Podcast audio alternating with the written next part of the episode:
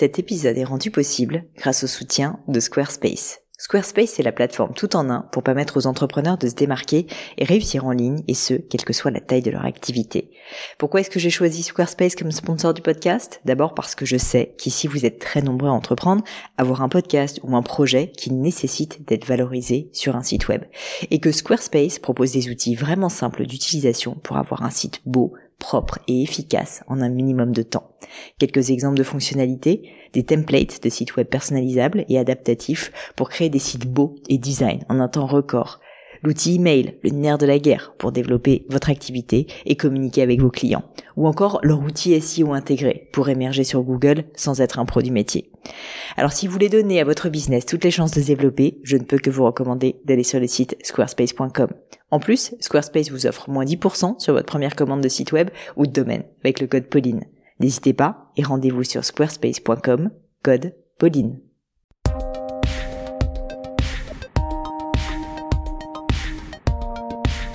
Hello à tous, ici Pauline Edio et bienvenue dans un nouvel épisode du podcast. Et pas n'importe quel épisode, puisque aujourd'hui, figurez-vous que c'est le 200e épisode, la 200e conversation. Ça fait plus de 4 ans et demi maintenant que j'ai le plaisir, j'ai l'honneur d'interviewer des personnalités toutes plus remarquables les unes que les autres sur le podcast. Et donc pour cet épisode spécial, j'ai évidemment voulu marquer le coup. J'ai eu le plaisir et l'honneur de réinviter l'un de mes premiers invités l'un des premiers qui m'a fait confiance à l'époque où je lançais mon podcast, à l'époque où il n'y avait pas beaucoup d'écoute, on était à peine quelques milliers, il n'y avait pas grand monde qui me suivait. J'ai donc voulu rendre l'appareil à cet invité qui est une personne que j'admire énormément. Il s'agit de Frédéric Mazzella. Frédéric a déjà été élu plusieurs fois entrepreneur de l'année en France. Il a créé l'une des premières licornes, dont vous connaissez certainement le nom, Blablacar. Dans cet épisode, on a voulu répondre à toutes vos questions. Donc on ne reparle pas vraiment de la saga Blablacar dans les détails, si jamais vous êtes intéressé par cela, eh bien n'hésitez pas à aller écouter le premier épisode qu'on a fait ensemble. Si vous le cherchez, vous le trouverez bien évidemment sur mon podcast. On a plutôt en fait vraiment voulu faire un épisode spécial pour vous, pour vous les auditeurs du podcast. Répondre finalement à toutes les questions que vous posez sur l'entrepreneuriat, sur l'équilibre de vie personnelle et professionnelle, sur les doutes qu'on peut avoir, sur la confiance en soi.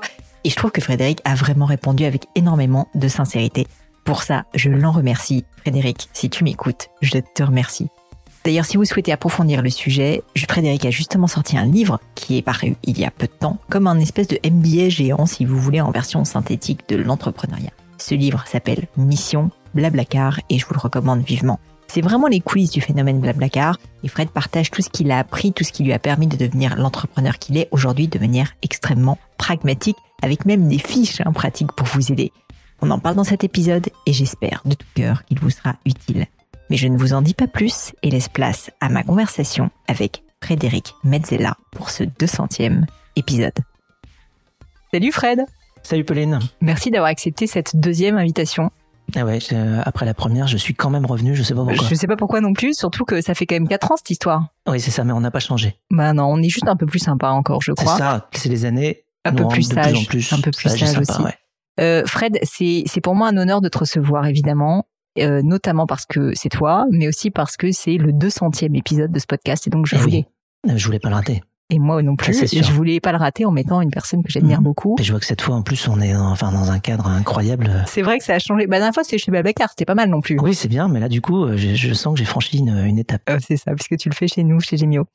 Fred, du coup, euh, comme il y a le, ton nouveau livre, qui est sorti il y a quand même très peu de temps, Mission Blablacar, ce que je te propose, c'est qu'on travaille un petit peu ensemble pendant cette heure. Je croyais que c'était une heure de détente. Non, pas du tout. Alors on peut on peut s'amuser un peu, mais tu vas devoir un peu bosser parce que t'as quand même pondu un sacré pavé sur l'entrepreneuriat. Et j'ai assez envie que les gens autour de nous, les gens qui nous écoutent, le lisent parce que tu as quand même mis beaucoup d'énergie. Tu m'en parlais juste avant mm. qu'on commence. Donc on va faire une espèce de FAQ géant le je suis dans le cerveau de Fred Mazzella, euh, le 101 de l'entrepreneur, comment euh, vit ma vie d'entrepreneur pendant cette heure. Et donc tu vas nous parler de ce livre, mais tu vas aussi nous parler de bah, toutes ces années de travail, si ça te va. Très bien, je j'ai pas à réviser, mais je pense que d'autant plus que j'ai demandé euh, à mon audience énormément de questions et que donc j'ai vraiment plein plein plein de questions qui sont redondantes certainement avec le livre. Peut-être pour commencer, euh, c'est un peu la base, mais qu'est-ce qui a fait après euh, combien d'années? Après euh, combien d'années? Enfin, 15 ans, on vient d'avoir 15 ans. Hein. Après 15 ans, ouais. qu'est-ce qui a fait que tu t'es dit, ok, en fait, cette fois c'est la bonne, je, je prends mon stylo, je prends mon... C'est peut-être un peu vieille école le stylo, mais plus pris mon ordinateur. Je que prends mon, clavier pour être honnête. et je et j'y passe des nuits blanches et je et je tra et je je trime sur ce sujet pour écrire euh, un livre qui est euh, un livre déjà référence en très peu de temps sur l'entrepreneuriat.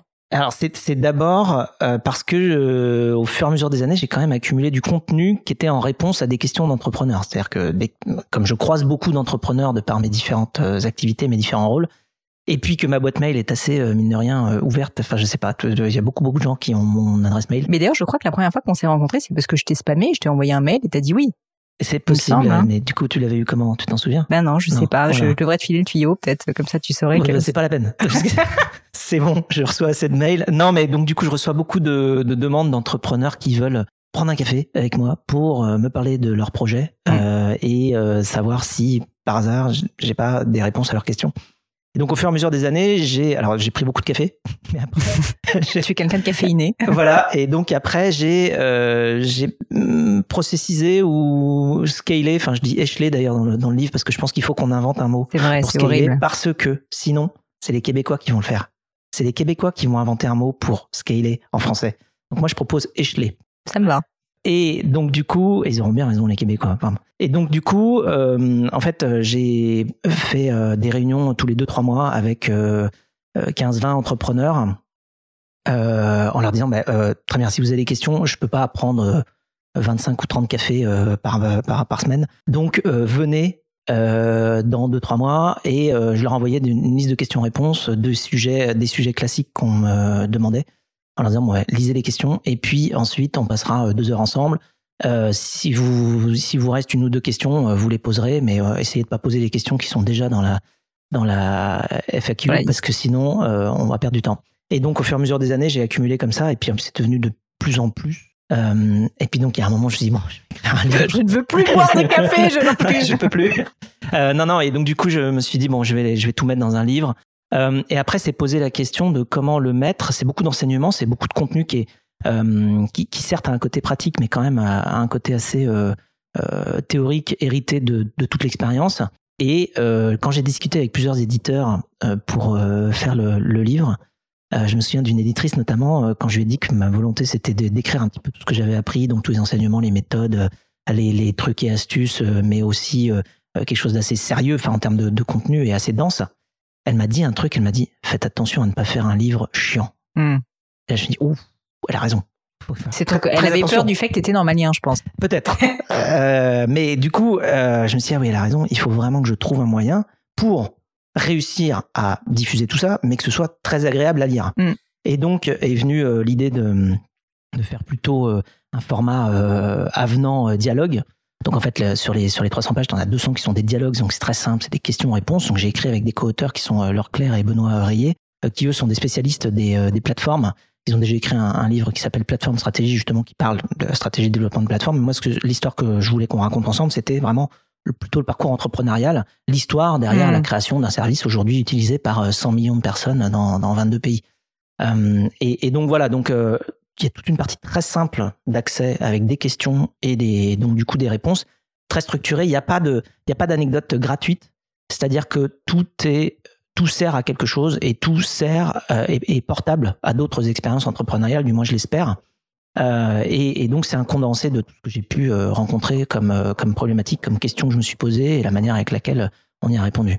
Ouais, et avec les fiches pratiques à la fin aussi. Voilà. Et à la fin, il y a des fiches pratiques. Alors c'est carrément le, le, le cours un petit peu plus. C'est euh, clair. il y a une vingtaine de, de fiches sur sur toutes les problématiques euh, qu'on rencontre. Alors ça va être le- comment faire un bon produit, euh, comment créer une bonne marque, comment euh, aller à l'international, euh, comment euh, créer une bonne culture, euh, comment trouver son euh, modèle économique. Euh, Enfin, chez Blablacar, on a on a essayé six Mhm. modèles économiques, donc en fait, euh, euh, bah on- voilà, c'est- un long parcours. Euh, voilà, donc il y a, il y a plein de sujets comme ça qu'on ne peut pas ne pas aborder en tant qu'entrepreneur. C'est forcément des sujets Hmm. qu'on va devoir euh, sur lesquels on va devoir réfléchir. Et donc, euh, ce que j'ai fait, c'est euh, des méthodes à base d'acronymes parce que j'adore les acronymes. Petit côté geek hein, qui ressort. Ouais, ouais, ouais, voilà, faut bien que ça ressorte quelque part. Et donc, du coup, c'est bah, par exemple comment comment progresser en apprenant. c'est la méthode de stoïque, tu vois. Et donc, ça, t'as as le T'as les, euh, les lettres du mot stoïque. euh, bon, comment euh, construire la confiance C'est le modèle Dreams, ça qu'on avait euh, développé avec Blablacar. Enfin voilà. Donc et, et chaque lettre évidemment est un, un début de mot.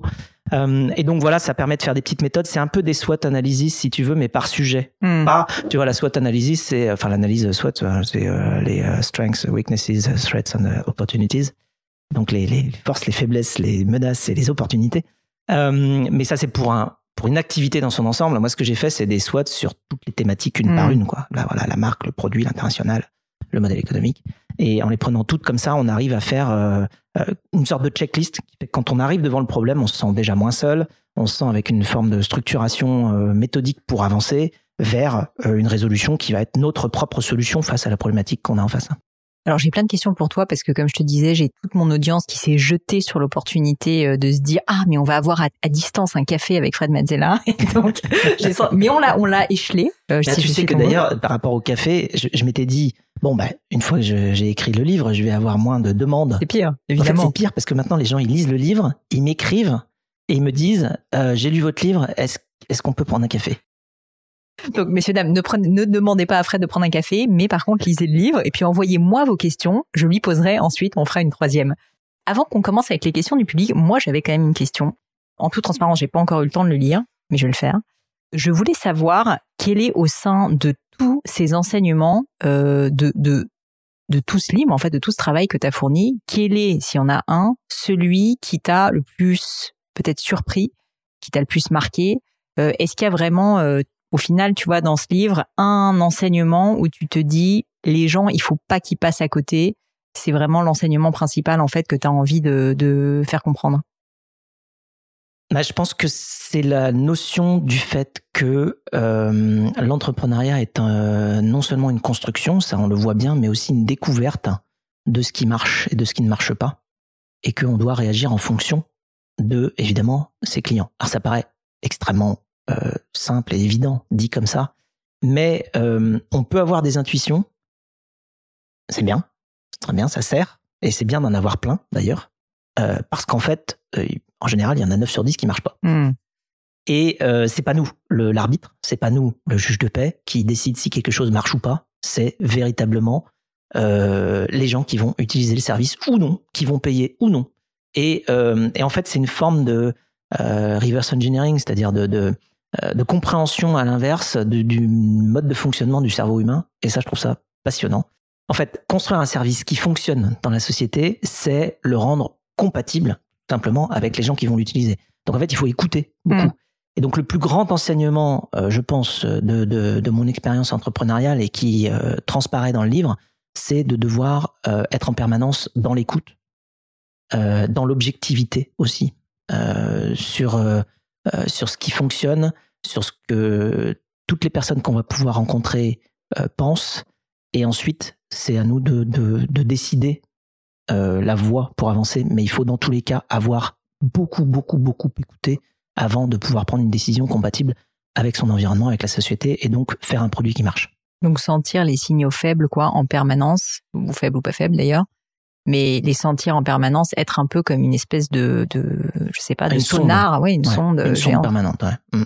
Tu- sondes sur. euh, Et euh, toi, Fred, différentes cet enseignement, euh, tu, tu l'as ressenti, on sent que tu en parles avec presque un peu d'émotion, parce que tu estimes qu'à un certain moment, vous avez fait l'erreur justement de pas assez sonder, de, de croire. Tu sais, parfois quand tu es entrepreneur, tu dis, euh, non mais j'ai mon idée, il faut que je croie à mon idée, et du coup, un peu, euh, fuck euh, ce que pensent les gens, euh, je le fais quand même, au bout d'un moment, ça va marcher. comme, euh, comme, Tout comme est autorisé le- ici.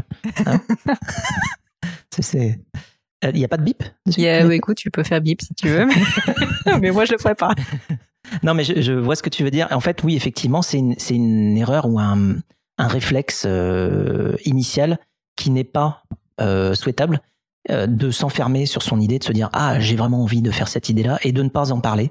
Mm. Euh, typiquement, d'ailleurs, j'en parle dans le livre sur le fait que bah, les idées. en fait, il y a une citation de Victor Hugo que j'aime bien qui dit rien n'est plus fort qu'une idée dont le temps est venu. Hmm. Bon, pourquoi? Parce qu'en fait, quand une idée est compatible avec son époque, bah, en fait, il n'y a pas qu'une personne qui l'a, il y en a beaucoup qui l'ont. Et c'est très important de se rendre compte de ça, c'est-à-dire que quand on a une idée et qu'effectivement son temps est venu, elle va venir. Et après, le jeu, c'est de savoir si on est la bonne personne ou la bonne équipe pour euh, exécuter cette idée-là. Euh, et, donc du coup, euh, ne pas partager l'idée, c'est se priver des retours, de l'écoute, de la construction, de, du mode de compatibilité de cette idée-là avec le monde qui nous entoure. euh, l'idée toute seule, en fait, elle n'a pas de, elle a pas de petite patte. Elle va pas Mhm. réussir à évoluer dans notre société. Pour qu'elle soit compatible, il va vraiment falloir qu'on écoute tout le monde pour que tout le monde se dise ah oui cette idée là elle est bonne et d'ailleurs je peux l'utiliser et pour l'utiliser après ça devient extrêmement concret il faut que je puisse faire ci ça ça et, et- et donc ça c'est extrêmement important de partager l'idée pour la rendre compatible avec son monde Hmm. Alors, on attaque les questions du public. Euh, la première, c'est comment réussir à prioriser Alors, cette question, je l'ai eue, mais je t'assure, des dizaines et des dizaines de fois. Euh, en gros, c'est une question sur le modèle de prise de décision. Comment réussir à prioriser quand on a plein de projets, ce qui devait être votre cas quand en plus vous étiez en super fort développement, qui sont tous intéressants, qui sont tous alléchants, ou probablement en plus peut-être des personnes à gauche, à droite qui conseillent, qui disent ah non mais il faut faire ça, non mais il faut faire ça. Est-ce que tu as élaboré à un moment donné un modèle de prise de décision qui t'a guidé, qui t'a permis de dire, bah, en fait, euh, c'est euh, dans ce cas-là, c'est comme ça que je choisir? En fait ça rejoint. En en fait quasiment toutes les questions vont revenir au point où tu m'as demandé quel était l'enseignement principal. Ça rejoint l'écoute. C'est-à-dire que typiquement c'était euh, j'avais lu un bouquin qui s'appelle Rework que, euh, que tu dois connaître et, et dans lequel euh, le- l'entrepreneur expliquait comment il avait fait progresser son et ses produits euh, pendant des années, simplement en appelant euh, des clients, mais en ne prenant pas de notes. Tu appelles des clients, tu leur demandes euh, qu'est-ce qui vous plaît, qu'est-ce qui vous plaît pas sur le, sur le produit, sur le service. Et surtout, tu prends pas de notes parce que si tu prends des notes, tu vas commencer à noter euh, 38 retours, puis après tu seras perdu. Mais quand tu passes 10 ou 15 ou 20 coups de fil à euh, 10 ou 15, 20 clients, en fait, t'as pas besoin de prendre des notes parce que le truc évident, tu vas avoir la, troisième ou la quatrième personne qui commence sa phrase à te dire alors ce qui serait bien c'est tu dis non c'est bon je sais je sais. Ouais, il manque ce truc là et en fait du coup ça te fait ta feuille de route. Et ça t'aide à prendre ta décision parce que euh, en fait statistiquement d'où l'importance d'aller écouter plein de gens d'où l'importance d'être connecté en permanence. Alors c'est assez fatigant hein, parce que euh, bah, tu le sais en tant qu'entrepreneur mais on est connecté à un nombre de gens incalculable. Donc en fait il faut en permanence euh, avoir évidemment ces canaux là ouverts mais aussi traiter toute l'information qui nous parvient par tous ces canaux-là, et, y compris, et du coup, quand on écoute évidemment euh, au maximum les, gens qui utilisent le service, mais ça aide statistiquement à euh, prendre la bonne décision sur la base du fait que ben, euh, tu as euh, 72% de tes clients qui t'ont dit qu'il manquait tel truc. Là, tu dis, bon, d'accord, c'est bon, j'ai compris les gars. Et t'as pas besoin de le noter. Donc ça, ça aide beaucoup. Euh, après, évidemment, euh, parfois, euh, il y a différentes euh, méthodes de prise de décision, puis différents domaines dans lesquels tu dois prendre des décisions. Euh, donc en fait, dans tous les cas, euh, il faut savoir ce qu'on ne sait pas. Et euh, sur certaines décisions qui impliquent euh, des contraintes euh, techniques, euh, et, et techniques, euh, c'est pas forcément de la tech, hein, parce qu'il y, a de la- il y a de la technique évidemment euh, en légal, il y a de la technique euh, en administratif, il y a de la technique en marketing, il y a Il y de la technique, enfin il y a de la technique dans tout, hein, mais ce qui demande une sorte d'expertise, bah, il faut surtout réussir à s'entourer d'un maximum de gens qui sont passionnés de leur sujet d'expertise et qui ont l'honnêteté intellectuelle de dire quand ils ne savent pas. Mais du coup, à l'inverse, quand ils savent, ils sont de très bons conseils. Euh, le, pire, pour le coup, à l'inverse, ce serait d'être entouré par des faux experts, c'est-à-dire par des gens qui sont censés être experts de leur sujet, mais qui n'osent pas dire quand ils ne savent pas, par exemple, et qui vont être du coup d'un mauvais conseil parce qu'en fait, euh, ils ont juste pas envie de perdre la face à dire qu'ils sont euh, censés être experts du sujet mais qui ne savent pas. Donc en fait, il faut des gens à la fois euh, passionnés par leur sujet et experts de leur sujet, mais avec l'honnêteté intellectuelle de d'expliquer quand ils ne savent pas. C'est- ok. Tout, tout le monde, enfin personne ne sait tout, et donc c'est ok de pas tout savoir. Euh, par contre, c'est extrêmement important aussi de le dire quand on ne sait pas. Donc voilà, faut bien s'entourer et bien écouter. Si on revient au point précédent euh, sur euh, l'écoute des clients, je trouve ça très intéressant parce que vous, la boîte, elle était, elle est toujours tellement importante en taille. Donc il y a la partie statistique dont tu parles, les études, clients, etc. Mais est-ce que tu continuais, je, je t'avais jamais posé cette question, je crois, à toi vraiment aller voir des clients, parler à des clients, je veux dire vraiment en one to one, tu vois le Mais côté physique? covoiturage, c'est facile. Ouais. Moi, j'ai fait un nombre de, j'ai fait toujours un nombre incalculable de covoiturage. C'est, génial. On a un produit qu'on peut utiliser. D'ailleurs, c'est un conseil que je, que je donne, si on peut, c'est d'utiliser au maximum Ouais, son, son produit. produit, bien Parce qu'on se retrouve à ce moment-là avec la possibilité de non seulement avoir pensé le produit, mais aussi de l'utiliser et de le, de le construire.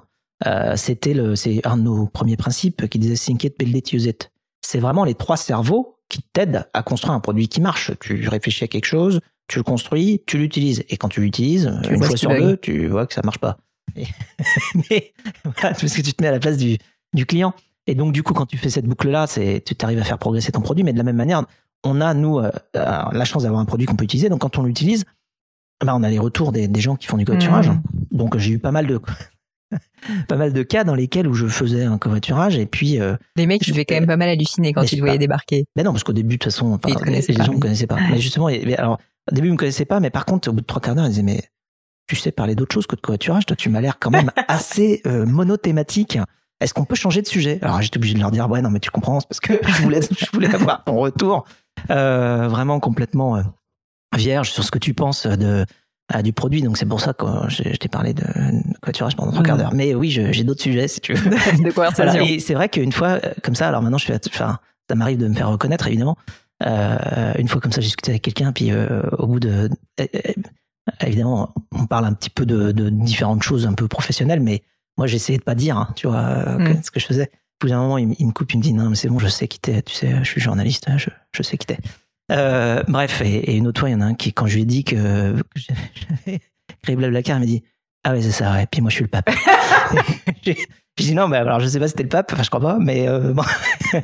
Donc oui, non, mais par contre, voilà, ça me permet quand même de discuter beaucoup avec, euh, avec les covoitureurs et de, de faire remonter des, des choses à améliorer, ouais, toujours. clairement. Euh, autre question pour toi, euh, une question qui me parle aussi beaucoup. Comment est-ce qu'on peut bien juger de ce qu'on peut, de ce qu'on doit déléguer ou de ce qu'on doit conserver pour soi? Une question que tout entrepreneur se pose, puisqu'en général, au bout d'un moment, il ne peut plus tout faire tout seul. Ouais, il y, a une- il y a une catégorie très très simple. En tant qu'entrepreneur, on doit toujours être sur la, sur le, comment dire, la, la, la, la tête de pont, hein, quelque part, à explorer, à faire des choses différentes. Quand on commence à faire 3, 4, 5, 10, 12, 25 fois la même chose, on se trompe. En Mm. tant qu'entrepreneur, c'est pas notre rôle. Quand on a fait 10, 15, 25 fois la même chose, en fait, c'est qu'il existe un métier qui s'appelle faire ça. Et donc, notre Et rôle, qui sera bien fait et qui sera bien fait par quelqu'un qui sait Ouais. bien le faire. Et donc, notre rôle, c'est d'aller euh, écrire une job desk, donc euh, une description de poste, qui explique ça. Et d'aller recruter quelqu'un. Donc, ce que tu es en train de me dire, c'est que moi, là, on est en train de faire un podcast ensemble, ça fait quand même 200 fois que je le fais, Oui. cette histoire. Oui. Et du coup, tu es en train de dire qu'il faut Oui. que je trouve un substitut. D'ailleurs, je, je vois que tu t'y es préparé. tu sais pourquoi? Vas-y, tu, tu te caches, tu te caches à moitié. D'ailleurs, on n'est pas sûr que ce soit Pauline Legnaud là qui est, qui est Non. juste là. Tu te caches à moitié, ce qui fait que pour le prochain podcast, d'ailleurs, euh, enfin, c'est c'est quoi le 201e, 201e, 202e après, voilà. tu prendras quelqu'un d'autre, Une un mannequin, voilà, Hop. peut-être voilà, et tu- avec les mêmes cheveux, tu le mettras comme ça, et on saura pas que c'est pas Pauline Legnaud. Je, je note l'idée. Je note Voilà. l'idée, et, Fred. et là, tu, après, tu scales. je sais échelle, pas euh, si dit. le si l'audience va aimer, mais peut-être si j'ai bien délégué, après tout, euh, pourquoi pas. Voilà. Mm. Très bien. Et puis peut-être qu'avec l'intelligence artificielle, tu pourras même euh, faire en sorte que la personne, quand elle parle, a la même voix que toi. Ça, ça serait assez génial. Voilà. Mm. Et donc là, au niveau podcast, on est bien. Euh, tu parles beaucoup dans le livre de développement à l'international, puisque vous avez quand même largement euh, développé Blablacar à l'international. Quel est euh, le meilleur conseil que tu pourrais donner à notre audience sur le développement international? Là encore, une question largement, largement reçue Oui. sur les réseaux sociaux. Alors, euh, bon, c'est un sujet que j'aborde beaucoup dans le livre. hein. Il y a toute une, toute une section et toute une fiche sur l'international. En fait, il n'y a pas un seul international. Euh, je pense qu'il y a euh, plusieurs manières de faire. Enfin, c'est pas, je pense, on les a, on en a fait beaucoup. Il y a plusieurs méthodes. Il faut être prêt à toutes les essayer, en fait. Euh, C'est-à-dire que il y a ce qu'on peut appeler un mode, le mode c'est-à-dire l'acquisition et recrutement. Quand tu veux t'étendre dans un nouveau pays, tu peux avoir déjà des équipes ou une équipe ou des équipes qui font déjà un petit peu la même chose que toi, qui sont en train de construire le même projet, le même produit, le même service. Et donc à ce moment-là, il peut y avoir quelque chose de très intéressant à euh, se mettre ensemble. Donc euh, et surtout si ce sont de, bonnes, de bons entrepreneurs ou de bonnes personnes pour pouvoir développer ce service-là. À ce moment-là, on fait une alliance et on s'arrange. Et à ce moment-là, tu as directement une équipe sur le terrain qui va faire grandir ton service. Euh, donc nous, ça, on l'a fait beaucoup. On l'a fait dans, beaucoup de, pays. Après, tu as le, tu as une option euh, spin-off, c'est-à-dire euh, euh, une petite équipe de chez toi qui va pouvoir aller sur le terrain euh, développer ton service. Et là, ils connaissent parfaitement euh, ton produit, ta culture, et juste ils vont aller développer le même service dans leur pays. Euh, donc ça, ça marche très très bien aussi. Euh, on l'a fait aussi pour beaucoup de pays. Et puis après, tu as le un troisième mode euh, qui va être euh, le mode vraiment de recrutement euh, en partant de Local, zéro. quoi. local. Ça, c'est très très dur. Bon, je dirais, tu as un quatrième mode qui, euh, qui est euh, de, gérer l'international depuis euh, ton, siège. Ça, c'est dur. hein. Ça dépend des produits. Il y a des produits où c'est faisable, je pense, mais euh, les produits de société comme Blablacar, je pense que c'est beaucoup plus dur hein, parce que tu as besoin d'être en contact total avec le terrain, avec la société, plus que quand tu fais du B2B, probablement, où en fait tu fais une solution technologique pour des entreprises, bon, bah, ça marche un petit peu partout. Euh, mais si tu fais un service de société comme Blablacar, tu as besoin d'être en connexion avec la communauté et avec le, le pouls local, euh, avec euh, tout ce qui se passe dans le pays à ce moment-là. Et c'est mieux d'avoir des gens quand même sur place, surtout quand tu as des histoires de décalage horaire, parce qu'après, il y a ce problème-là aussi, tu veux faire du, du service client en étant ben, du, du Brésil à la Russie. Le problème, c'est que tu as un décalage horaire immense. Et donc, du coup, en fait, tu peux pas. Donc, il faut bien que tu aies des gens sur place, dans, tous les cas. Mais il y a aussi un autre mode où tu peux, On le faire à distance un peu. quoi. à distance. ouais. Tu disais que le mode spin-off était un mode qui avait très bien fonctionné pour vous. Pourtant, euh, je peux imaginer que euh, quand tu as une culture très forte dans un nouveau pays, ces personnes-là, si elles sont français et pas de ce pays, Ah non, oui, pardon. Euh, oui, ça implique qu'il faut avoir recruté d'accord, des, personnes de ces nationalités-là. Hmm. C'est-à-dire que typiquement, quand on a lancé en Allemagne, on avait cinq, cinq. Allemands dans notre équipe, Ok, mais qui étaient en France. d'accord. Et dont les trois quarts sont partis en Allemagne au moment du lancement Allemagne. Ouais, d'accord. Donc en fait, t'allies un peu le meilleur des deux mondes, c'est-à-dire Voilà. qu'ils connaissent la Et culture locale et rejoint- la tienne. Effectivement, ça rejoint l'autre sujet que j'aborde dans, dans le livre sur l'international, qui est qu'il y a trois phases dans l'international. Il y a la préparation, c'est comme un saut. Et il y a la préparation, il y a le saut, l'expansion, et puis il y a la réception. faut penser aux trois phases. faut pas penser qu'on va juste sauter l'international. Non, parce que si on s'est pas préparé à sauter, on saute pas en fait. Ouais. Et, et si on s'est pas préparé à sauter, d'ailleurs, quand on a sauté, on, on, on, on n'atterrit pas bien. Donc en fait, il y a vraiment ces trois phases-là auxquelles il faut penser. Et dans la préparation, il faut préparer sa marque à aller international, il faut préparer son produit et il faut préparer son équipe. Euh, si aucun des trois n'est préparé, en fait, tu, vas lancer euh, une marque. Alors si ta marque déjà elle marche pas à l'international parce que ton nom est trop français, bah, t'as perdu. Hein. Euh, ça va être très compliqué. Si ton produit il est pas prêt, si tu l'as pas préparé, c'est-à-dire que t'as pas fait en sorte que déjà il marche dans deux trois langues, bon bah ça va être ça va être dur. Sûr. donc ça demande beaucoup de préparation. Mais ça, ça se pense longtemps à l'avance. Et de la même manière, si tu as une culture franco-française et que du jour au lendemain tu dis, allez les gars, on va, je sais pas où, en Pologne, bah, en fait, euh, tu vas y aller tout seul, hein, parce que Toi et ton, et ton baluchon, quoi. c'est ça. Vous, quand vous prépariez, alors Donc, il faut, il faut que tu aies des gens qui, qui soient déjà dans une optique Ouais. justement de globalisation d'international, voire qui soient étrangers évidemment, que tu as réussi à, à- à recruter, à avoir dans ton équipe qui est déjà euh, pluriculturelle. Donc, tu as quand même en fait une vision forcément assez moyen long terme euh, depuis le début, euh, en te Quand tu disant que tu vas, quand tu Mm. vas recruter, en te disant à deux ans, parce que le temps quand même, il s'acculture à, à ta boîte, Mm. puis euh, que tu les envoies en Pologne, c'est un peu long quand même, j'imagine. Oui, mais il faut y avoir pensé à l'avance. Alors après, t'es pas obligé d'avoir évidemment toutes les nationalités dans ton équipe. Mhm. Enfin, faut quand même avoir des gens qui ont une conscience de, de l'international et recruter, si possible, des gens qui parlent anglais. Pour qui ça va pas être un problème le jour où ta culture va basculer. Parce que nous, quand on a commencé à avoir des Polonais, des Italiens dans l'équipe, bon bah, t'es t'es obligé de passer en anglais. hein. Ouais. On n'est pas passé en polonais. mais euh, non, donc on a choisi l'anglais de manière assez Étonnamment. pragmatique, étonnamment. Tu parlais, euh, et c'est lié au développement international, du changement de nom, et donc covoiturage est devenu, je ne me rappelle pas en quelle année, euh. Alors 2012 à l'international et 2013 en France. Ouais. Et en fait, moi, ce que je trouve assez fou, c'est, tu vas me dire, vous aviez les moyens et voilà, mais c'est un bon nom, mais vous avez vraiment très bien réussi ce changement de nom, je trouve. Parce que honnêtement, des boîtes qui ont changé de nom et dont on se rappelle euh, Forever euh, de l'ancien nom, c'est quand même assez fréquent. Mm. Et là, pour moi, euh, Blablacar, c'est Blablacar, euh, c'est fini. Enfin, je veux dire, euh, Ouais. Alors, je pense qu'il y, a- il y a plein plein de choses là-dedans. C'est le sujet la marque qui fait d'ailleurs l'objet d'une fiche dans le Tout à livre. fait. Hein, on va y revenir souvent. Mais euh, donc non, effectivement, la marque c'est un sujet euh, crucial sur lequel euh, on a énormément réfléchi. Moi personnellement, ça m'a ça m'a pris euh, 80 nuits blanches à trouver un nom euh, qui marchait euh, partout. euh, euh, et donc il y a plein de plein de méthodes pour trouver un nom qui fonctionne, euh, mais euh, et aussi un nom qui, qui se mémorise bien. Euh, L'aspect de mémorisation est très important. Mémorisation et écriture facile aussi. Il faut pas que les gens se demandent comment on écrit un mot qu'ils ont entendu. Euh, Donc en fait, il faut que ça passe par tous les canaux. Donc il faut que ton nom, quand on l'a entendu, non seulement il faut qu'il reste euh, dans. Ça c'est pour un service grand public, tu vois. Pour un service sûr. B2B, t'as pas Ouais, du tu tout ces contraintes-là. Parce qu'en fait, euh, euh, les gens vont connaître ton produit tout simplement parce qu'ils ont été en contact avec des gens qui le vendent, des vendeurs.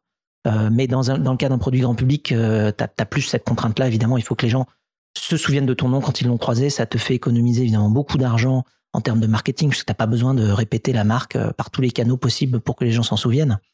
Euh, donc, euh, il faut penser à une marque qui se mémorise, une marque qui se prononce et qui s'écrit dans toutes les langues. Enfin bon, voilà, il y a, tout un, tas de critères que tu peux euh, aligner qui font que, bah, du coup, quand tu changes, tu changes vers mieux. Euh, les cas de, de marques où tu te souviens de l'ancienne, c'est qu'ils ont changé vers moins bien. Donc là, c'est pas de chance.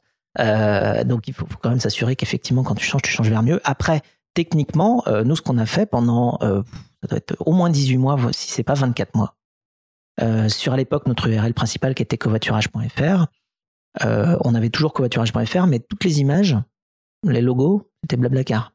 Mais donc si tu Avant veux, le changement de nom? Non, au moment du changement Ah oui. de nom, on a gardé. Alors il y avait les deux URL qui fonctionnaient, hein.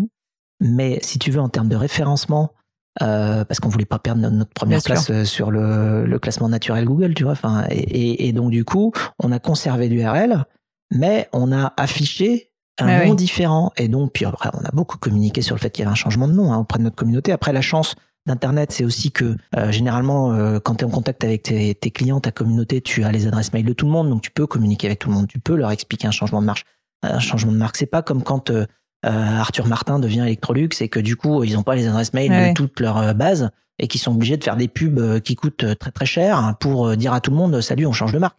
Euh, nous, euh, on, on pouvait quand même communiquer directement avec tout le monde, y compris euh, sur nos applications euh, mobiles.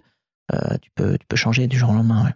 Ok, je comprends mieux. Mais tu changes de marque, mais tu changes pas tout en même temps. Comme je te dis, tu vois, techniquement, Mhm. on a gardé l'URL euh, covoiturage.fr active pendant très longtemps. Ouais, bah, d'autant plus que vous, en référencement naturel, ça peut Ah être bah, c'est- assez C'est monstrueux. ça qu'on voulait pas perdre. Tu m'étonnes. Et donc, en fait, quand on regarde les courbes de croissance euh, euh, de, de recherche du mot-clé covoiturage versus Blablacar au moment du changement de marque, bah, c'est très clair. hein, c'est- Il y a un moment, ça croise. C'est vrai, c'est. Ça- euh, les, les recherches euh, covoiturage baissent et les recherches Bla- Blablacar montent. Puis après, quand tu estimes que, crois qu'on a changé quand euh, le, le mot-clé Blablacar était deux, trois fois au-dessus euh, du, euh, du mot-clé euh, covoiturage. Et à ce moment-là, on s'est dit, bon, c'est Mm, bon, on c'est bon. c'est bon, on a, on a fait la transition. Je voulais parler de d'éche- échelé, échelé, Échelé, c'est ça. Donc de scaling pour nos amis anglo-saxons qui nous écoutent. Euh, quel serait, euh, peut-être issu du livre, le l'un des meilleurs conseils que tu pourrais donner à quelqu'un qui est déjà entrepreneur, Mhm. qui a déjà sa boîte, tu vois, depuis quelques années, peut-être euh, 5, 6, 10 salariés, 20 salariés, je sais pas, et qui veut maintenant vraiment appuyer sur l'accélérateur pour une croissance rapide? En gros, est-ce que tu as un conseil de d'échelonnage, d'échelage, je ne sais pas comment on dit, euh, pour les personnes qui nous écoutent? Alors oui, mais il y a d'ailleurs toute une fiche sur le sujet euh, qui s'appelle accélérer. Accélérer, ça veut dire penser, euh, penser à faciliter tout ce qui peut ralentir. Il faut identifier les freins et il faut euh, les gommer.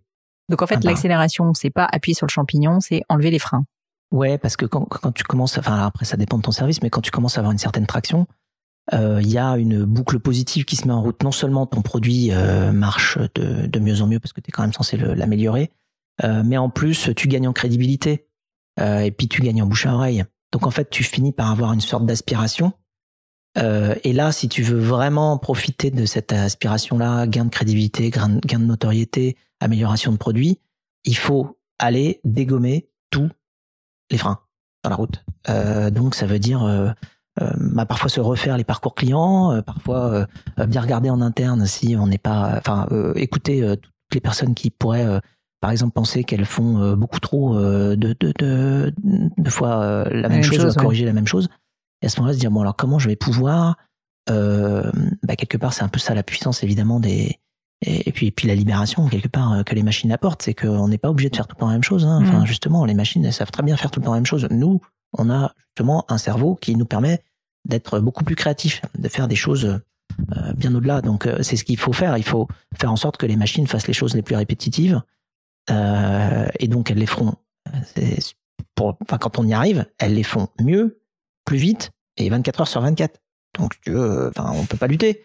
Euh, mais c'est pas grave qu'on puisse pas lutter sur tout ce qui est euh, euh, ultra automatisé, automatisable, puisque là où on peut lutter et où la machine ne veut pas lutter, c'est justement des activités qui intellectuellement, humainement, sont beaucoup plus intéressantes.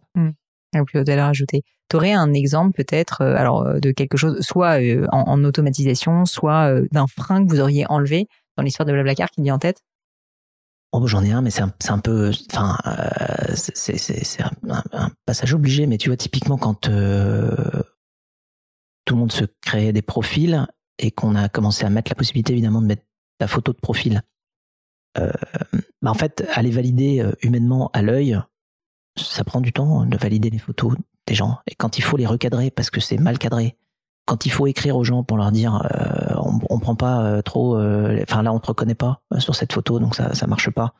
ou bien quand il faut simplement refuser un coucher de soleil ou un chat parce que tu vois ça arrive les gens bizarrement tu leur demandes une photo de portrait puis t'envoies une photo de soleil Bon, eh bien, tout ça, ça prend du temps, et donc en fait, tu es obligé d'aller automatiser ça au maximum. C'est-à-dire que quand tu as, quand as 10, 100, 500 personnes qui s'inscrivent par jour, bon, encore, tu peux, euh, peux gérer les, les, photos et voir les recadrer toi-même. Moi, je faisais du recadrage sur Photoshop au début, hein, tu, vois, enfin, tu vois le truc. et donc, 5 minutes par photo, enfin, un truc de fou. Et, et, donc, non, après, tu fais tout, tu automatises au maximum, parce que quand tu commences à avoir 50 000 ou 100 000 nouveaux inscrits par jour, comme ce qui est le cas sur Blablacar euh, certains jours, bah, avec 100 000 personnes par jour qui s'inscrivent, si tu passes 5 minutes par photo, euh, ça, ça marche pas. Ou si tu dois écrire tous les mails à la main, c'est pas possible. Donc, tu es obligé d'automatiser au maximum tout ce process-là pour pouvoir encaisser le volume euh, quand, quand, quand ça monte. Parce que c'est extrêmement frustrant d'être freiné par euh, euh, par, par le travail que tu dois juste fournir pour accepter un maximum de, de, gens sur la plateforme. Après, tu prends du délai. Donc tous les processus de service client et tous les processus de, de validation de contenu ou de profil sont des très très bons exemples de, de, de nécessité d'échelage. D'échelage, le mot dit, dit donc. le mot est lancé. Il est lancé là, c'est bon, on va faire le buzz avec ce mot. Euh, une autre question peut-être un petit peu plus perso, euh, c'est la question de l'équilibre de vie pro-perso. Parce que quand on crée une boîte euh, où on doit beaucoup écheler... Non, t'as pas le droit de joker. Ah, je t'interdis le joker. je veux tes réflexions sur ce sujet, savoir par quoi t'es passé. Non mais franchement Fred, il y a un moment donné où euh, t'as as, dû bosser comme un chien pendant euh, des années, des années, des années. Et c'est fatigant quand même de bosser comme un chien. Ouais, c'est fatigant, mais alors en fait, euh, il y a plein de métiers qui sont très très fatigants. Il y a mhm. plein de métiers qui sont. Euh, alors il faut, il faut surveiller son, son sommeil, il faut surveiller sa santé, ça c'est sûr. Euh, parce qu'effectivement, quand tu travailles 100 euh, heures par semaine pendant 10-12 ans, c'est ça use un peu quand même. C'est fatigant. Donc il faut quand même avoir, faut bien surveiller ça, son, son, rythme. Il faut écouter en fait tout simplement son corps, hein, quand, parce que on est très très euh, tenu en éveil par euh, l'excitation du développement du projet. En fait, enfin, on, on, on peut euh, beaucoup moins dormir parce que parce qu'on est tenu en éveil par par le projet lui-même et pas en plus quand ça commence à marcher et que ça fait des années que t'attends que ça marche. je vais je vais quand même pas rater ce moment-là. donc donc tu peux être complètement pris dedans. Donc il faut déjà écouter bien ça, faut faut bien dormir. Euh, il faut penser à avoir tous les bons réflexes effectivement de recrutement. Il euh, faut recruter recruter des personnes. Il faut comprendre que quand on recrute quelqu'un, les deux, trois premiers mois sont également difficiles parce qu'on est en transfert de, de, connaissances. Donc on a l'impression de perdre du temps, on a l'impression de ne plus en avoir. faut faire attention, faut pas tomber dans l'accès inverse de trop recruter. Parce que euh, comme quand tu recrutes, tu prends du temps pour transférer des choses que tu faisais, tu n'as plus de temps, enfin tu as l'impression d'avoir mmh. beaucoup moins de temps pour faire autre chose. Mais en fait, tu es quand même en train de vraiment construire solide, puisque tu es en train de transférer euh, des, des, des process et des connaissances euh, et que du coup tu te libères du temps pour la suite. Mais il faut pas se retrouver dans une boulimie de recrutement. D'ailleurs, c'est assez difficile quand euh, quand des sociétés lèvent beaucoup d'argent. Euh, et surtout quand elles ont des équipes de management qui sont jeunes, parce que tu peux te retrouver dans une sorte de compétition interdépartement, à savoir, et toi, tu recrutes combien de personnes ouais, ce 20 personnes, euh, Moi, j'ai 20 personnes, et j'en recrute mmh. 4 ce mois-ci. Enfin voilà, et ça, c'est extrêmement dangereux parce que euh, du coup, euh, tu tombes là-dedans parce que, encore une fois, l'équipe qui absorbe les nouveaux a moins de temps pour faire ce qu'elle devrait faire, sauf qu'en fait, tu peux te retrouver à un moment où tu as trop recruté. Ouais. Alors évidemment, trop recruter, c'est un autre problème, c'est très compliqué à gérer par la suite. Euh, donc, euh, donc voilà. Alors, c'était pas ça la question. La question oui, je trouve que d'ailleurs, tu as assez bien éludé ma question. Ouais, tu es assez fort pour ça, mais euh, je vais, je vais réussir. Comme c'est encore moi que j'ai pas encore délégué, je. ah bon, je, je reviens à la charge. Tu, tu nous montres, tu nous prouves. Non, voilà. Bon, si il faut, moi, ce que j'ai vraiment, ce à quoi je me suis attelé, j'ai gardé au maximum tous mes tous mes copains, tous mes contacts, le, un bon contact avec ma famille aussi, parce que le, problème, c'est que quand tu te mets à travailler vraiment beaucoup, tu peux te retrouver à t'isoler, tout simplement, à te retrouver dans ton monde, juste juste ta boîte et puis c'est tout. et, et ça, c'est pas bon à plein de niveaux. D'une part parce qu'au niveau équilibre personnel, bah, on, devient euh, soi-même euh, quelque part une, une machine pour son, pour son activité. donc c'est aussi parce que humainement, bah, on se fane un petit peu parce qu'on peut, on peut devenir moins, moins complet. Donc, il faut, il faut garder au maximum le, le, bon contact et les bons moments où on arrive à déconnecter avec ses amis et mmh. avec sa famille notamment. Donc ça, je pense que je l'ai beaucoup fait.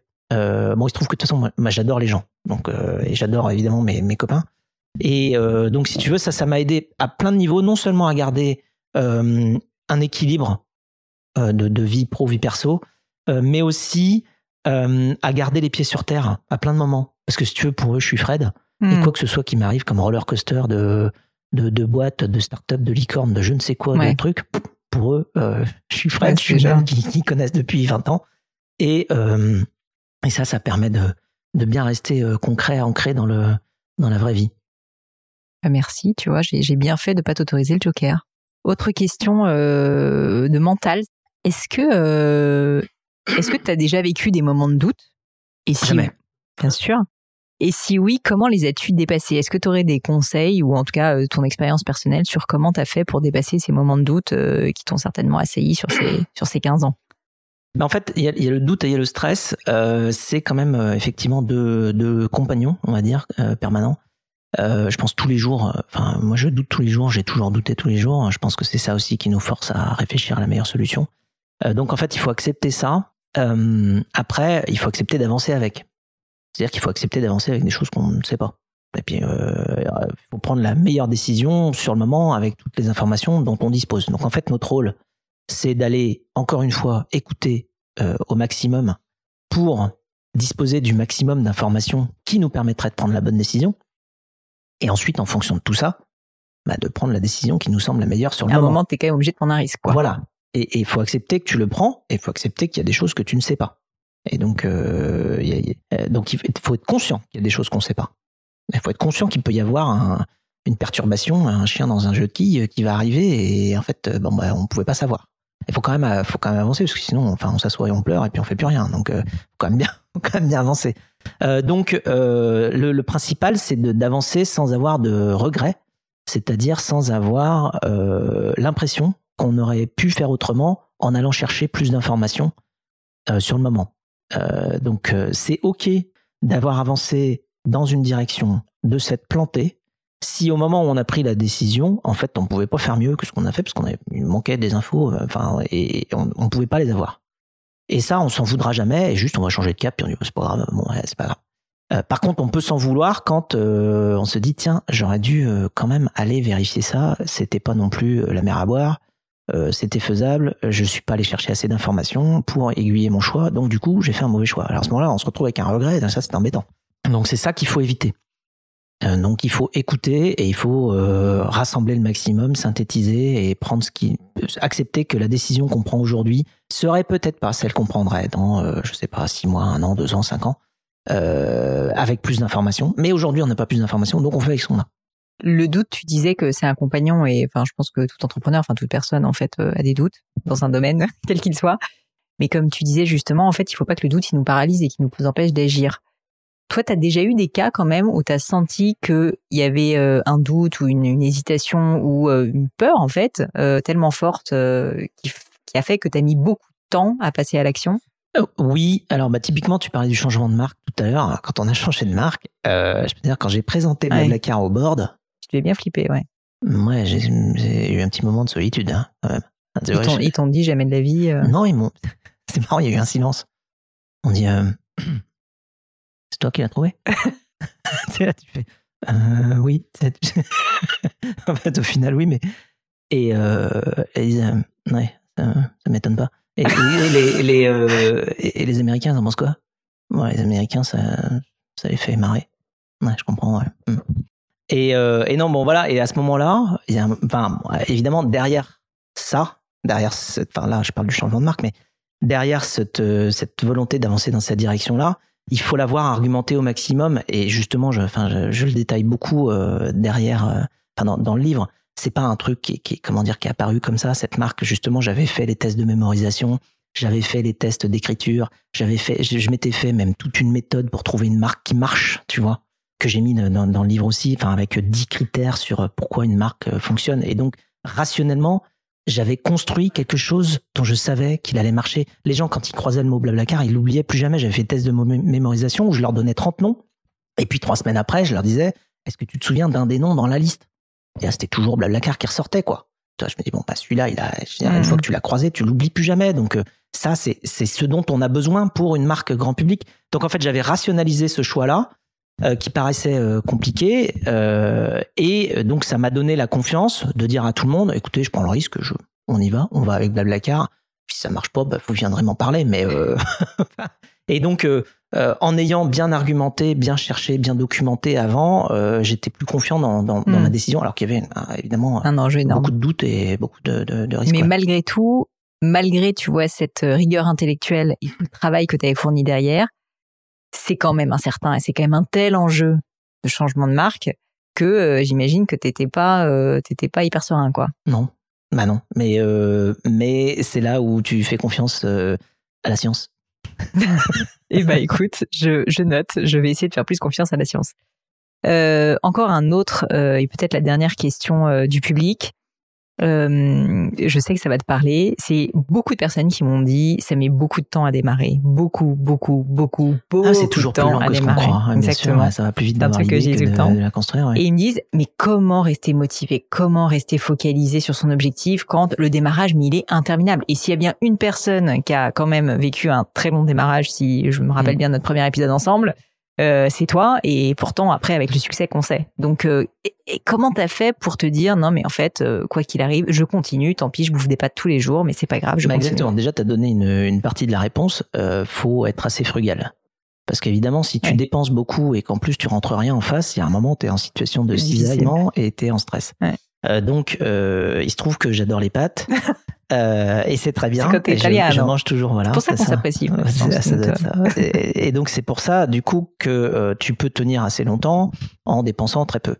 Ah, donc là, c'est enfin, déjà une bonne base. Si tu as des goûts de luxe, euh, je conseille pas l'entrepreneuriat.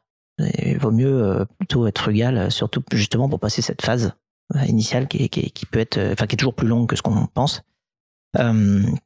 Voilà. Donc ensuite, tu peux pour te pour te motiver Évidemment, faut avoir euh, la mission. Euh, enfin, qu'est-ce que tu cherches à faire? Euh, Faut te rappeler que tu as quand même envie de changer quelque chose dans le monde qui t'entoure. Et que quelque part, tant que ce monde euh, ne portera pas le truc que tu veux lui apporter, tu ne seras pas satisfait. Donc en fait, il faut se poser la question de se dire, attends, si j'arrête, c'est-à-dire que ce que je fais n'existera pas. Et donc, est-ce que je serai satisfait? Non, pas plus. Bon, bah alors je continue. Tu vois, donc ça c'est aussi une manière de te motiver. Après, il y a euh, quand tu as la chance, même si ton produit ou ton service il démarre, si tu as la chance d'avoir déjà un ou deux ou trois premiers clients qui utilisent, tu les appelles, ils vont te remonter le moral. Ils vont te dire ah non c'est bien ton truc. Bah, d'ailleurs j'ai utilisé. Enfin tu vois je suis content. Bon là après ils peuvent aussi ne pas être contents, mais enfin quand même ça fait ça, fait du bien. Ça fait une preuve que euh, des gens s'intéressent à ce que tu fais euh, et, euh, et qu'ils ont un intérêt à ce que ton truc marche mieux. Hmm. Donc ils vont t'aider aussi. Donc c'est bien d'être en contact avec les, les, premières personnes qui utilisent ton, ton produit. Ça, ça, ça remonte beaucoup le moral. Euh, voilà. Après, il faut se rappeler que justement c'est normal d'avoir des, des, des, des, hésitations. C'est normal que ce soit long. C'est normal que ce soit dur. Après, la, la, la difficulté, c'est que il faut rester objectif quand même. Il faut, pas non plus faut pas non plus tomber dans l'acharnement. Euh, et il faut être capable de se rendre compte quand ça marche ou quand ça marche pas. Typiquement, euh, et, et je, je, parle beaucoup de ce sujet-là aussi dans, dans, le livre sur le modèle économique, puisqu'on en a testé six. Euh, J'ai eu la chance, ben, alors, maintenant je vois ça comme une chance, de tester six modèles économiques. Je peux dire qu'à chaque fois que tu en testes un, tu te dis euh, bon alors euh, il va marcher celui-là ou il va pas marcher? Ouais. Euh, et en fait, ce qui m'a permis de voir qu'il existe trois types de modèles économiques. Il y a les modèles économiques qui marchent pas il y a les modèles économiques qui marchent. Les deux sont très faciles à identifier. Par contre, il y a aussi un troisième modèle économique qui, lui, est horrible. C'est le modèle économique qui marchouille. Hmm. C'est-à-dire que, bah, faut le pousser, quoi. Et puis, il marche un peu. Ouais. il marche pas bien. C'est la zone grise, quoi, un peu terrible. Voilà. Ou en fait, t'oses pas le tuer parce qu'il marchouille quand même, mais euh, il, il t'aide pas beaucoup. Mais quand ça marche, est-ce que celui qui marche, il marche vraiment? Donc en fait, là, tu le vois tout de suite. Ouais, Donc en fait, quand ça marche, oui, c'est que ça marche pas en vrai. Ben, c'est là où c'est dur. Hmm. Faut, faut, faut, ça, c'est le rôle d'entrepreneur de tuer le truc. C'est là où le constat est très, très, très, très difficile de se dire bon, ça, c'est un modèle économique qui marchouille, mm. égal, marche pas. Mm. Donc, il faut trouver autre chose. Donc voilà. Euh, mais pour, pour, les, pour avoir vu toutes les sortes de modèles économiques euh, vraiment de près, euh, effectivement, quand, il, quand il marche, ça se voit. Mm.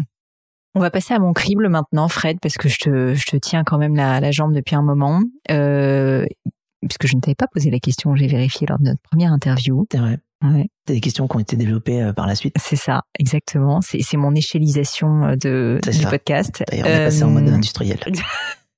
Quel est le ou les grands échecs ou le grand moment de doute que tu as vécu dans ces dernières années, dont tu pourrais nous parler Et surtout, quel est l'enseignement qu'il t'a appris? L'enseignement qu'il m'a appris. Euh, alors, quel échec déjà? Euh, Alors, tu vois, tout ce qui est euh, justement devoir changer de marque, devoir changer de modèle économique, recruter, parfois laisser partir des collaborateurs. Enfin, tu vois, t'apprends beaucoup dans toutes ces phases-là. Et, et, en fait, l'enseignement, c'est de, de, garder justement le l'après, la mission, le, ce qui doit être fait pour justement se redonner de, la vision et du courage euh, sur ces étapes euh, difficiles. Euh, et, et, et, pas passer trop de temps, encore une fois, si on n'a pas de regrets, parce qu'on a pris les, les, décisions qui nous semblaient les meilleures sur le moment, c'est plus facile. Là où c'est plus difficile, c'est quand on se dit ah, j'aurais pas dû faire ci, faire ça, maintenant euh, faut que je répare comme ci, comme ça. Euh, ça c'est c'est extrêmement difficile comme échec parce qu'on on, on, est tenté d'aller revisiter le passé hmm. et de s'y embomber un peu en plus. Voilà. Quand justement tu as progressé à chaque fois, à chaque étape en te disant euh, j'ai fait le max, j'ai tout essayé, euh, j'avais toutes les informations disponibles euh, à l'époque et j'ai fait cette décision-là, ça n'a pas marché, à ce moment-là, tu es beaucoup moins tenté d'aller revisiter le passé. Et donc, tu es beaucoup plus tourné vers le futur. Euh, et donc ça, ça permet, euh, de la même manière, on, a un principe euh, chez, chez Blabla qui dit never assume, always check. C'est-à-dire ne suppose jamais, vérifie toujours. Ça, ça, ça rejoint, tu sais ce que je te disais, sur quand tu dois aller prendre une décision, tu vas aller vérifier hmm. effectivement tes hypothèses. Parce qu'il n'y a rien de pire que d'avoir fait des hypothèses que tu n'as pas vérifiées et d'avoir basé ta décision sur ces hypothèses-là qui, in fine, étaient fausses. Donc, euh, ça, tout ça, c'est un petit peu lié. Je pense que tu digères beaucoup mieux tes échecs quand euh, tu sais que tu as fait de ton mieux. Voilà. Si tu as quelque chose à te reprocher parce que tu n'as pas bien fait ton travail en amont d'identification de tous les paramètres qu'il te fallait euh, connaître pour prendre la bonne décision, bah tu vas être tenté de regarder derrière. Alors qu'en fait, en cas d'échec, faut vraiment regarder devant. Il faut même mmh. regarder très loin devant. Écoute, excellente réponse. Est-ce que il y a quelque chose, si tu pouvais le refaire, que tu en ferais différemment dans ta vie pro, perso? Pas grand chose parce qu'en fait, ah, moi j'ai adoré, puis j'adore le, chemin. Tu vois, on dit, euh, on dit la, vie n'est pas une destination, euh, c'est un chemin, c'est une route. Euh, j'essaie de traduire en live, life is not a destination. Enfin, moi je l'ai en anglais, mais mais en fait, ce qui compte c'est vraiment le chemin. Et moi j'adore, j'ai adoré le chemin. Donc en fait, quand tu me demandes si j'ai envie de faire quelque chose autrement, je te dirais bah non, ce serait une autre vie. Alors bah, ce serait pour quelqu'un d'autre. Hmm. Euh, moi, c'est mon parcours, c'est ma vie à moi. J'ai fait des erreurs. Euh, bon, alors après, techniquement, on peut peut-être dire euh, euh oui, il y a des fois j'ai perdu du temps parce que enfin j'aurais pu aller plus vite. Évidemment, des fois quand on, quand tu t'es planté, tu te dis toujours. Enfin, j'aurais pu prendre la décision, j'aurais bah, pu aller si j'avais pris une autre décision, ça serait aller plus vite. Enfin, si j'avais pris à gauche, je vais te prendre à droite, ça marchait mieux. Enfin, bon, bah voilà, mais tu savais pas. Euh, donc, mais c'est pas grave, j'ai pris à droite et puis, euh, puis ça m'a plu. je me suis amusé. Donc non, il n'y a pas grand chose que je referais différemment. Après, techniquement, on peut analyser des choses qui auraient fait que euh, on aurait fait moins d'erreurs, mais mais bon. Tu les changerais pas Non, ouais, elles font partie du parcours. C'est quoi le meilleur conseil qu'on t'ait donné? De bien s'entourer. Hmm. Est-ce qu'il y a une maxime? Est-ce qu'il y a une citation? Est-ce qu'il y a des, paroles, tu vois, des mots de sagesse qui te parlent, euh, qui t'ont peut-être euh, soutenu aussi dans les moments où justement tu étais dans le doute ou euh, quand tu as dû t'accrocher pendant les premières années? Il y en a plein.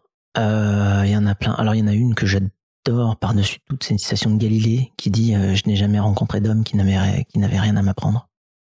pourquoi? Parce qu'il y a tout là-dedans. il y a à la fois la découverte de l'humain, il y a à la fois l'humilité de comprendre qu'on ne sait pas tout, et il y a euh, le côté apprendre. Enfin bon, il y a tout. Euh, donc ça, c'est pour moi, c'est la plus belle euh, citation humaine. Euh, après, il y en a plein d'autres, tu vois. Euh, même Bono qui dit le monde n'attend qu'une chose, c'est que tu le façonnes Mm. pour toi. donc vas-y quoi. Tu prends ton, enfin en anglais en plus c'est to, enfin, il Oui, l'anglais, euh, ils sont, ils sont to bons en hammer général. it into shape. Mm. Et to hammer Ouais, into shape, c'est euh, c'est façonner à coups de marteau, quoi. Tu vois, c'est à toi de construire le futur. Et, euh, et, et le futur est malléable. Donc déjà, ça, ça t'aide aussi. Voilà, il y en a d'autres. Il y a aussi euh, Victor Hugo qui dit euh, Je m'intéresse au futur parce que c'est bien là que je compte passer mes prochaines années. Tu vois, voilà. Enfin, on va pas s'intéresser beaucoup au passé, à part pour en retenir les bons apprentissages. hein. Ça sert à ça, tout ce qu'on fait en tant que société comme travail historique. Mais après, notre rôle, c'est de vivre dans le présent et dans le futur. Euh, parce que c'est bien là qu'on va passer nos prochaines années. une croyance, une idée reçue qui n'est pas partagée, qui est même controversée. C'est-à-dire que tu constates que le monde euh, n'est plutôt pas d'accord avec toi sur un point. Euh, je te donne un exemple. Très régulièrement, j'ai eu sur le podcast des personnes qui m'ont dit, bah, il y a une espèce de d'idéologie ambiante selon laquelle euh, la France notamment va à volo et moi je ne crois pas ça ou euh, le passé c'était mieux euh, ou enfin plein plein de, de cas de figure comme ça dans lesquels les gens me disent bah moi je ne crois pas ça. Je pense que plutôt l'avenir euh, est euh, positif euh, et euh, j'ai de l'optimisme. Ça peut être ce genre de choses. Donc en fait si tu veux une croyance que tu lis dans les médias que tu vois autour de toi et tu constates que tu es plutôt pas d'accord Je je sais pas exactement ce qu'on appelle une croyance. Enfin, alors pour le coup, euh, moi j'en ai une, c'est que l'optimisme euh, aide à, soigner à peu près tout. Euh, C'est-à-dire que déjà, quand t'as envie que ça se passe bien, généralement, ça a plus de chances de se passer bien que quand t'as pas envie. De la même manière que la moitié de la réussite, c'est l'envie de réussir, et l'autre moitié, c'est d'y travailler. Je pense que la manière de, de, de corriger ce qui ne va pas aujourd'hui, c'est de croire qu'on peut le corriger. Et, et l'autre moitié, c'est d'y travailler. Et, parfois, il y a aussi euh, une, une tendance que je vois où euh, quand, justement on, exprime ah c'était mieux avant, ou alors quand on a des mécanismes qui nous qui veulent nous maintenir artificiellement dans des dans des méthodes passées, alors que le monde a évolué, je me dis qu'il y a un manque de, de de réalisme sur le fait que le monde a hum, changé, le monde a évolué.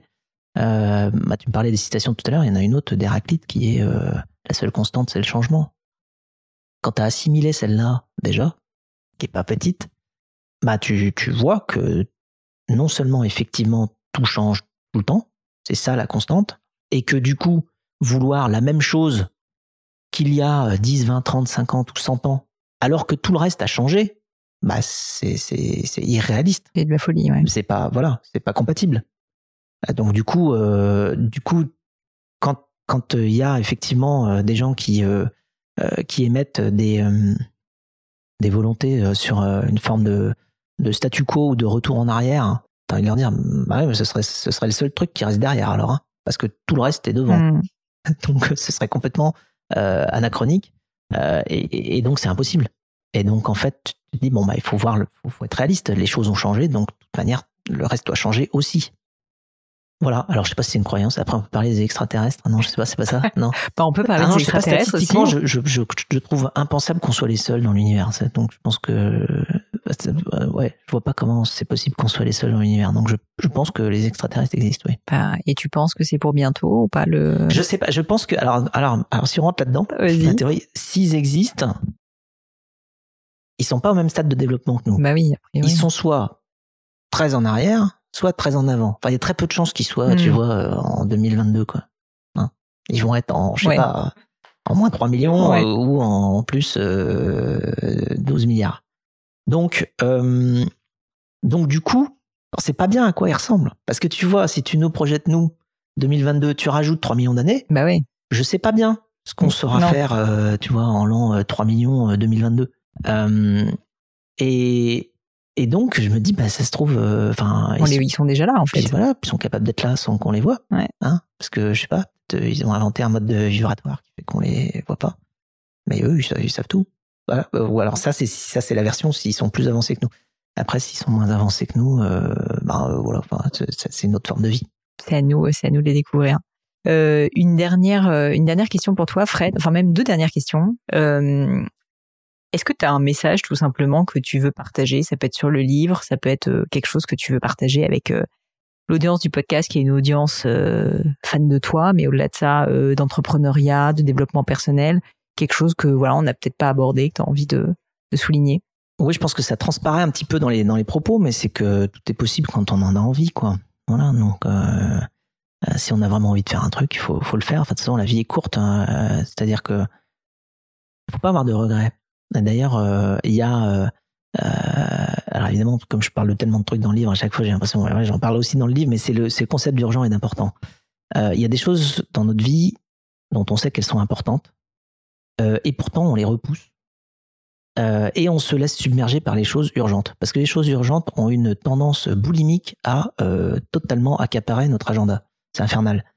Et donc tout ce qu'on met dans l'agenda, généralement, c'est des trucs qui sont euh, urgents. Et on met pas trop de trucs importants. Et notre rôle, je pense, c'est de réussir à transformer l'important en urgent pour n'avoir aucun regret plus tard. Et, et c'est une, belle alchimie parce qu'on arrive à transformer l'important en urgent parce que on met, on va mettre dans l'agenda, on va bloquer tu vois, deux heures, trois heures, euh, euh, deux jours, euh, dix jours peut-être même, dans l'agenda, et on va marquer la chose qui nous semble importante et qu'il faut réussir à faire. Et, à ce moment-là, cette chose-là qui était importante va devenir urgente, au même titre que toutes les autres qui voulaient de la place dans l'agenda. Mais là, il n'y en a plus. Là, c'est trop tard. Là, ce, créneau-là a été bloqué pour les choses importantes. Mais si on le fait pas, nous, de manière proactive, bah en fait, on se laisse bouffer par toutes les choses urgentes et on fait jamais ce qui est important pour, pour soi. Donc euh, voilà, s'il y a euh, une chose euh, justement importante à dire en fin de ce podcast, c'est que l'important, c'est de réussir à transformer l'important en urgent. Bah écoute Fred, c'est un merveilleux mot de la fin. Malheureusement pour toi, j'ai toujours une dernière question. Et cette dernière question, Colombo, en fait. c'est Colombo. Ça ne s'arrête jamais. Ça ne s'arrête jamais. Mais cette dernière question, je l'avais pas posée et en fait, ça me titille. Cette dernière question, c'est est-ce qu'il y a un livre? Parce que je suis quand même moi littéraire de base. Donc, est-ce qu'il y a un livre, au-delà évidemment du tien, mais un livre qui t'aurait particulièrement marqué, qui t'a inspiré Ça peut être euh, de la physique, ça peut être ce que tu veux. Euh, ce n'est pas forcément un livre que tout le monde va lire, mais un livre qui toi. La théorie de la relativité, euh, c'est bien, mais c'est c'est peu pas accessible à tout le monde. C'est sympa. Euh, mais est-ce qu'il y a ouais un livre qui t'a qui t'a un peu façonné quoi, qui qui t'a ah, fait C'est pas la même question parce que là moi j'allais parler plutôt d'un livre que que je suis en train de finaliser que je trouve vraiment très bien parce qu'il euh, il mixe à la fois euh, évidemment des grands enjeux euh, actuels et des grandes réflexions et en même temps un format extrêmement accessible, didactique, pédagogique, qui est Le Monde sans fin là de Jean Covici, qui est sous forme de BD. donc c'est alors je dis ça, mais en fait en même temps il est en rupture de stock partout et on peut pas se le procurer.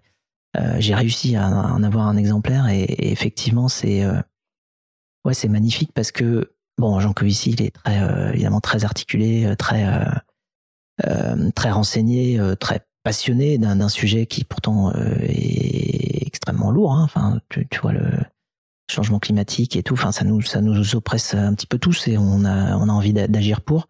Et en même temps, il reste très factuel et il aborde quand même le sujet avec humour. et, et, donc là, c'est une manière vraiment de réussir à parler de manière très grand public. je crois qu'il on est quasiment à 200 000 exemplaires vendus de ce bouquin-là. Enfin, c'est incroyable. C'est une grande BD euh, euh, qui explique beaucoup de choses sur euh, déjà le fait que bon, on est en mode de surconsommation d'énergie. Enfin, ça, c'est pas un scoop. mais en fait, qui explique pourquoi, comment, et puis aussi comment on peut faire pour pour éviter le, pire. Donc, donc voilà, je conseille cette lecture-là parce que je pense que c'est extrêmement utile et hum, constructif euh, que qu'on s'empare tous du sujet parce qu'en fait, par rapport à cette problématique, notamment de changement climatique, on passera tous ou on passera pas. Je suis quand même obligé de te poser une vraie dernière question. Mais tu m'as tu m'as tendu une perche. Tu m'as dit oui, c'est pas la même question. Ça veut dire qu'il y en a un autre qui n'est pas sur la même question ah. exactement, qui est le livre qui t'a façonné. Ah, façonné, je sais pas. pas façonné, mais qui t'a qui t'a particulièrement euh, euh, ému, marqué quand euh, tu étais plus jeune, tu vois. Il y a l'enfant de Jules Vallès à l'époque, je me souviens, ça m'avait bien marqué ça. Après, oui, il y en a plein, hein, tu vois. T'as euh, Ravage de Barjavel, t'as euh, Le meilleur des mondes de Huxley, t'as euh, pas Romain Gary aussi, enfin voilà, t'as Oui, non, il y a plein de gens, je sais pas, Michel Strogoff, enfin, je veux dire. Jules Verne. Ah, Jules Verne, l'histoire de Michel Strogoff. je sais pas, non, voilà, il y en a plein, quoi. Enfin, D'accord. un tas de bouquins je sais pas, comme ça, qui m'est vraiment marqué, façonné, façonné, c'est beaucoup. Hein. Ouais. Euh... Mais peut-être pas. Voilà. Ou une vie de Maupassant aussi. Tu nous as donné plein de conseils de lecture et je t'en remercie. Pour terminer, donc, Mission Blablacar, euh, on le retrouve partout, chez tout libraire. Euh, c'est aux éditions Erol. Si on veut le commander, ça peut se passer euh, sur le site d'Erol. Ça peut se passer. je suis très heureux d'ailleurs que ce soit chez Erol parce que c'est vraiment une une maison d'édition qui euh, allie euh, le euh, la proximité avec tout le monde étudiant et, quand même faire avancer des, sujets scientifiques sur pas mal de mm. pas mal de directions. Donc je suis très heureux que ce que, que Erol ait pris mission Blablacar sous son aile. Merci à toi d'avoir accepté cette deuxième invitation et peut-être dans quatre ans pour une troisième. C'est ça pour la 300e ou la 3 millième Je sais pas, écoute, euh, si, de... Bah, écoute, si je, si je délègue avec ma nouvelle, je peux peut-être acheter une perruque. Voilà. voilà. Si j'échelle avec une perruque, peut-être qu'on peut se reverra plus en fait, du coup, puisque je ne serai plus là. C'est ça, peut-être. à bientôt, merci Fred. À bientôt. Bye bye les amis, c'est la fin de cet épisode, mais avant de vous quitter, quelques détails en plus. D'abord pour toutes les infos sur le podcast et cet épisode, ça se passe sur polinegno.com, vous aurez tout promis, juré. Aussi, si vous souhaitez me contacter pour me poser des questions, me proposer de nouveaux invités, eh bien n'hésitez pas à le faire directement sur LinkedIn, Instagram ou YouTube, je vous attends. Enfin, encore mille merci de m'avoir écouté jusqu'ici, j'espère de tout cœur que ça vous a plu et je vous dis à très vite pour un nouvel épisode.